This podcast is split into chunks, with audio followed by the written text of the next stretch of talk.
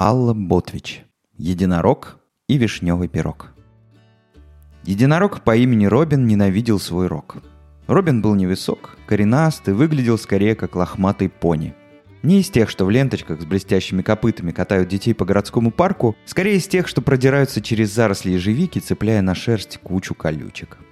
Робин жил в озерном краю – Привольно гулял по лесам и полям, купался в звонких водопадах, дикие ягоды ему приносили лесные феи, каждая в лиловом сарафанчике с нежной пыльцой на маленьких крылышках.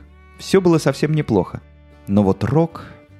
По правилам единорожьего рода, каждый единорог должен найти себе деву и защищать ее от врагов, отгонять беду сияющим рогом. После того, как единорог защитит деву, Ему было позволено сбросить рог и остаться жить на земле, или оставить рог себе и ускакать по радуге в заоблачное королевство. Однако девы озерного края с давних пор могли постоять за себя сами и в защите не нуждались. А самое печальное было в том, что рог у Робина был совсем не сияющий, похожий на пенек, и от долгого блуждания по лесу зарос нежно-зеленым мхом.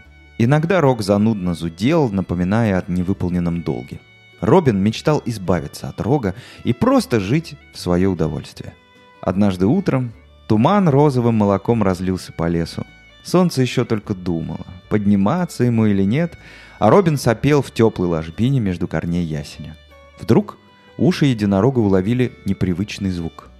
Хоп-шлеп, хоп-шлеп, хоп-шлеп. Да еще и дымом потянуло. А это совсем нехорошо.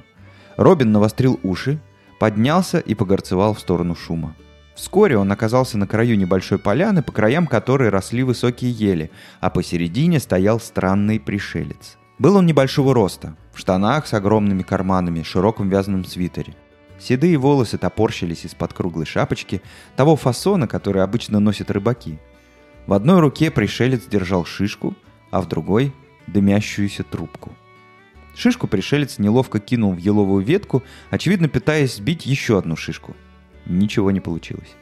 Пришелец сердито затянулся трубкой и поднял с земли новую шишку.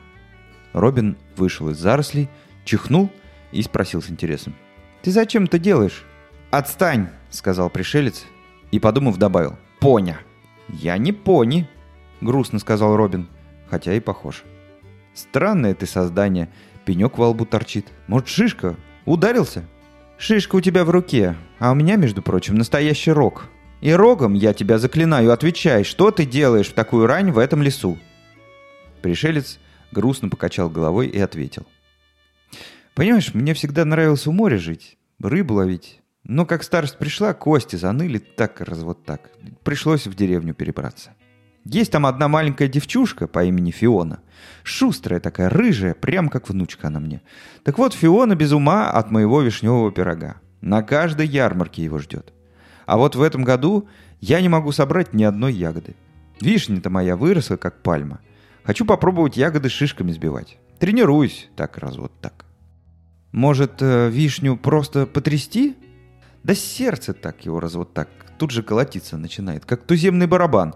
Того и гляди выскочит и убежит по своим делам. Тогда купи вишню на рынке. Эх, Поня, что ты понимаешь? Это самый редкий сорт. Во всем озерном краю одно дерево растет. Его еще мой папа посадил, когда вернулся из путешествия по южным морям. Вишня мелкая, вкус такой сладкий, как будто сидишь на горячем песочке, перед тобой волны блестят, а между волнами рыбы с плавниками крыльями летают, а в руке у тебя мороженое с вишенкой.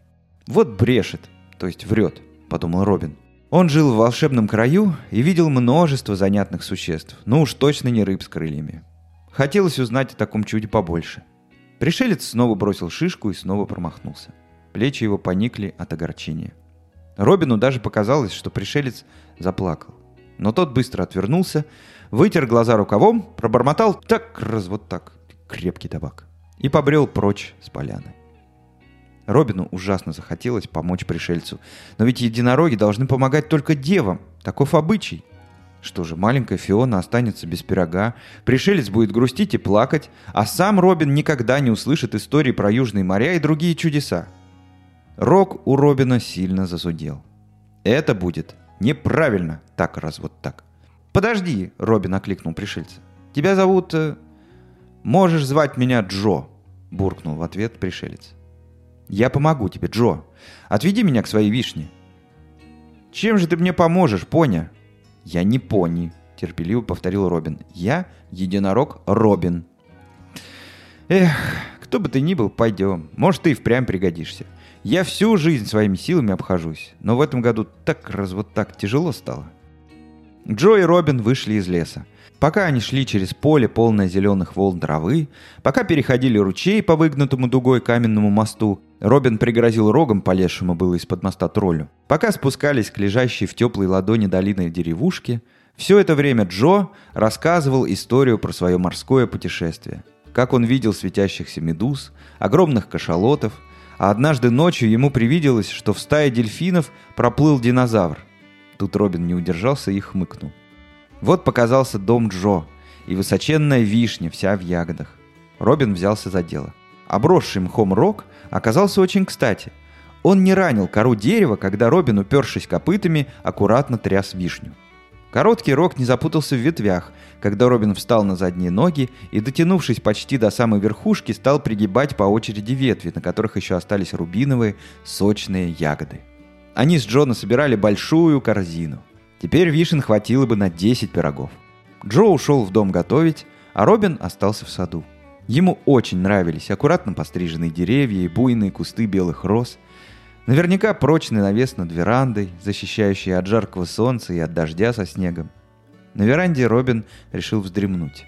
Как раз нашелся уютный коврик. Уже настали прозрачные сумерки, на небо высыпали умытые звезды, подмигнул красавец месяц. Из домика – Вышла маленькая старушка в нарядном платье, в белоснежном переднике, из кармана которого торчала знакомая трубка. Старушка несла изумительный вишневый пирог. Он пах очень аппетитно. Запах почти перебил запах трубочного табака. «Вообще-то меня зовут э, Джоанна, но Джо мне нравится гораздо больше», — улыбнулась старушка. «Так ты дева!» От удивления Робин аж присел и чихнул. «Ну, скажешь, тоже так, раз вот так. Какая я дева? Давно уже бабушка», — заулыбалась Джоанна, и Робин увидел, какая чудесная у нее улыбка. Было еще кое-что удивительное. Поверх пирога сахарной пудрой был нарисован единорог. И не просто единорог, а он самый, Робин. На пироге он выглядел очень благородно, а рог оказался сделан из блестящей карамели. «Что замер? Пошли скорее на ярмарку, пока пирог не остыл. А потом Тут Джоанна немного запнулась. «Может, останешься жить со мной? Будем вместе по утрам пить кофе на веранде, а вечером я тебе еще про море и океан расскажу». Робин немного подумал, посмотрел на возникшую перед ним радужную дорожку. Оказывается, он, сам не зная, помог Деве и может ускакать в заоблачное королевство. А потом чихнул и решительно ответил. «Останусь. При одном условии. Не кури больше трубку так раз вот так. Не хочу, чтобы меня прозвали чихающий пони». «Хорошо», — согласилась Джоанна. Размахнулась и как забросила трубку в кусты. Робин мотнул головой, и его рок-пенек полетел туда же. И Джо с Робином отправились туда, откуда доносилась веселая летняя музыка. Так закончилась еще одна сказка вслух. Слушайте нас на Яндекс Музыке, в подкастах ВКонтакте, Apple подкастах и даже на Ютубе. Канал везде называется одинаково. Сказки вслух. Спасибо, что дослушали и до скорого.